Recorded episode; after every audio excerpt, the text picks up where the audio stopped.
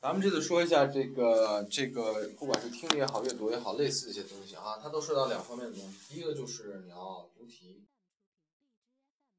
第二呢就是你要这个和原文进行一个关联，对吧？如果是阅读的话，那么就是看；如果是听力的话，听是吧？嗯，看和听听的是什么？听关键词，要听关键词。关键词能帮你定位回原文相关的段落。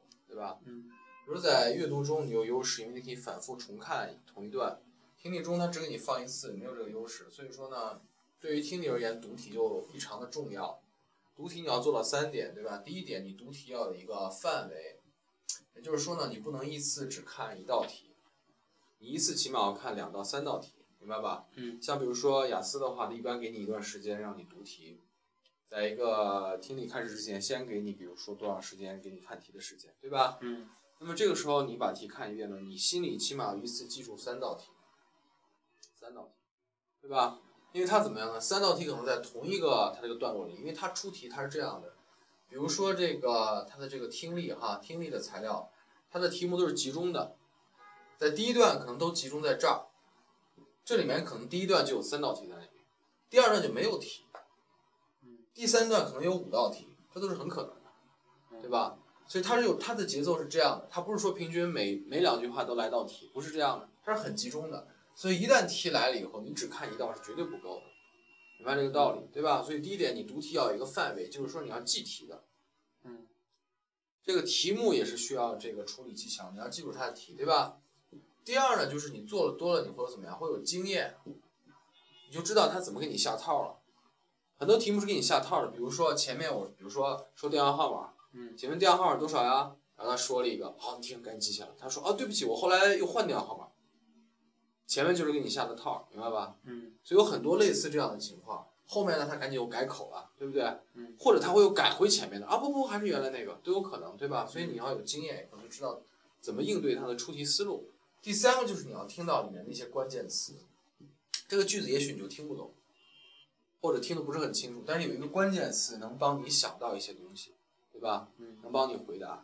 所以说这三点是最重要的，在读题的时候，就是你要知道，你大致要这个起码记多少道题，有一个范围，对吧？嗯。然后渐渐你有经验以后，知道怎么处理不同的题目，比如说 section one、section two、section three。像 section one 肯定是一个简单的对话，嗯。等 section three、three 或者 four 的话，可能是一个 lecture。一个讲座，对吧？嗯，这类题有的时候信息是罗列给你的，包括怎么怎么样，做多了以后有经验了，对吧？怎么处理？第三个就是你要知道一些关键词，这个关键词呢，考验到你我之前跟你说的词法的问题，对不对？一会儿我给你讲一下什么叫做词法啊。呃，这个现在就跟你说一下吧，简单来说，这个一般以前背单词是要讲词汇量，是吧？嗯，词汇量。但词汇量有什么？这个说法有个不好的地方，就是词汇量无非是把一本书打开，翻到最后一页单词表。这边是英语，那边是中文，你用中文死记它那个英文，往往是这样，对吧？然后你数我背了多少个，这是没什么用的。所以我们要这个进化一点，我们谈的是词法。来把这个坐标记一下，这个三 D 的，three dimensional，这个坐标记一下。你背一个词要怎么背呢？要从三个角度来背，你才算背会它。第一个角度你就知道这个词呢，同一个意思或同一个场景，从抽象到具体，这个词是怎么变的。对吧？这么说有点好像不明白。举个例子哈，比如说这个公交，比如刚才你是走来的，对不对？如果你要骑车的话，你可能是骑的是公共自行车，或者你们家私家自行车，对不对？bicycle 或者是 bike，这就是一个具体的词，是不是？好，那么它在网上它称之为什么呢？交通工具，对不对？嗯，对不对？交通工具可以说 vehicle，对不对？嗯，这个，然后 vehicle 还包含什么？可能包含这个机动车，比如说 car，对不对？嗯。或者是 van 卡车，对不对？他们又叫 automobile 机动车，是吧？嗯。然后他们可以统称为 vehicle，对不对？那么这些就是具体词，看 bike。而当你谈到 vehicle 的时候，因为它可能涵盖其中的任何一个，所以它是抽象词。所以你每背一个词，你背到 bike，你必须 bike，你必须想到，比如说同义的有 bicycle，对不对？嗯。往上叫 vehicle，是吧？然后它还包含了 automobile，其中包含 cars、van，还有其他的。对不对？然后再上升 transportation 的不单单是这个了，这个 airplane 和 train 也是了，嗯，对不对？transportation 交通也涉及到其他的，对不对？嗯，所以这就是从具体到抽象。你背一个词就要知道它的在一个，因为它的意思往往涉及到一个场景嘛。你肯定背 bike bicycle 永远是交通是吧？嗯或健身。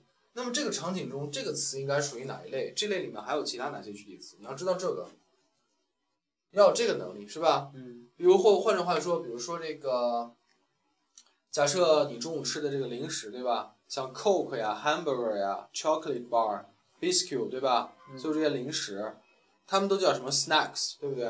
嗯就是零食，它和正餐 meals 是分开的，对不对嗯？meals 就是正餐，对不对？breakfast、lunch、supper，对吧？嗯都叫 meals，是吧？现在人们有的时候把早餐和午餐一起吃，叫什么，lunch？lunch 是午餐，早餐是 breakfast，lunch 对，叫 lunch，对吧？嗯早午餐，所以这些叫 meals，对吧？正餐加上 snacks，这个又可以合为叫 food and drink，就是食物和饮料，对不对？food and drink 再往上叫 refreshments，所以这就是这个这个坐标轴，看见吗？这个坐标轴你需要具备的能力，就是你不单是要把这个词背下来，背中文意思，还要记它的这个数量，你还要知道这个这个轴上是怎么变的，所以它叫词法的第一个轴是这个意思，对吧？好。所以有些时候这个听力的关键词就来在这儿考你了，对不对？嗯比如说像上次你做的，记不记得那个旅馆的那个听力？他听到了这个，就是说你要往，那好像是个 section three 对吧？有个人讲说我们要怎么去这个布置旅店房间，我们要里面放一些香波、shampoo，嗯一些肥皂，还有 chocolate，对不对？结果他写了个 cosmetics，嗯和什么，对吧？cosmetics 就是 shampoo 和 soap 的一个总总对总的词，所以他给你来了一个这个词，你不认识，你的词法在这儿就不够，明白了吧？你的词法不够，所以说你听到两个具体词想不到，我可以概括成这个，或者你猜不到，你猜不到，对吧？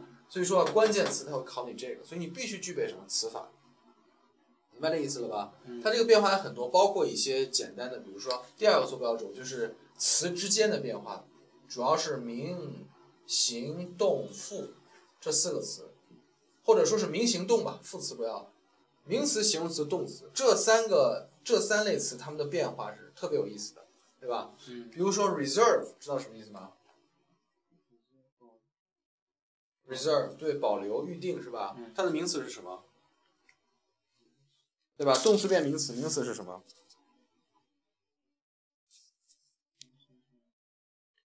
？reserve 是那个 reserve 是动词嘛，对吧？reserve 是动词，动词变名词怎么变？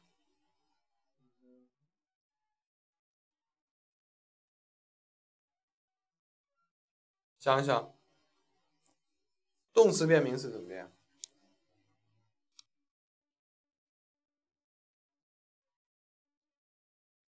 ？reservation 对吧？这个词法确实还是欠缺一点。reservation 是吧？reservation v a t i o n reservation 一会儿帮你总结一下啊。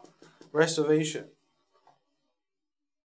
所以它可能怎么样呢？题目中比如说听力原文里面说的是 reserve，对吧嗯？But you have to reserve the seats in advance，你必须提前预定座位，对吧？那题目中问的你是 reservation。所以你读题的时候，你要具备的能力就是你要知道，哦，它可能不会出现这个词，但它可能出现它的动词 reserve，嗯明白了吧？所以你必须具备词法第二个轴，第三个轴就是你要知道每个词在句子中是什么位置，对吧？相当于我们以前讲的简单句的基本语法，这是第三个轴。所以这三个轴在一起来才叫做我们讲的一个叫做词法，明白吗？嗯这三个轴在一起才叫词法。所以你如果只背单词的中文意思，然后算单词的数量，是远远不能应付它的这种多变的情况。这是英语学习的一个最核心的基本功，没有之一，没有之一，是最核心的就是这词法。所以你必须掌握的是这个。因此我说上次你要背的单词，今天我要从词法的角度考你，对吧？昨天我说的，对不对？就这个意思。因为它是所有英语学习中最核心的东西，包括你以前犯的错误，比如说你记得以前造句，对不对？ing 直接就放在名词后面了，你就不知道这个第三个坐标轴 ing 前面要加个什么，加个 be 动词，对不对？ing 前面加什么？所以说你对每个词放在句子中的位置你也是不清楚的，明白了吧？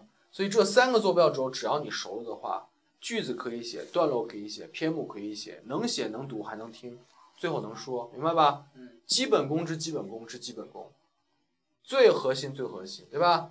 词法，不是单词量啊，不是单词量哦，词法，嗯词法。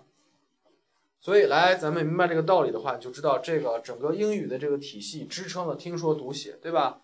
所以我们回到听力，我们看到这个要读题的话，面对三个不同的你的任务 tasks，你要知道它的范围，对不对？嗯你要积累经验，对吧？每个人对经验的判断都是不一样，你要自己积累经验，对吧？嗯。第三个呢，就是你要学会找关键词和理解题目中的关键词。那么怎么理解？从这个词法上来，对吧？嗯那么读题你做好了以后，可以说是一个好的开始，对不对？好的开始就是成功的一半嘛，对吧？嗯。那么剩下我们就要听了，训练听，对吧？训练你耳朵的敏感度。这个听力有的时候怎么样呢？这个听力有的时候是和你的口语在一起的。比如说你的口语语速就很慢，或者你根本就不会发类似的音，你不会发你也听不懂，就这么简单。嗯你说不出来你就听不懂，所以这个呢必须和你的口语在一起。这个光练听力是不可能把这个听完全解决的这个问题，明白吧？但是我能帮你解决，就是读题方面能帮你提高啊。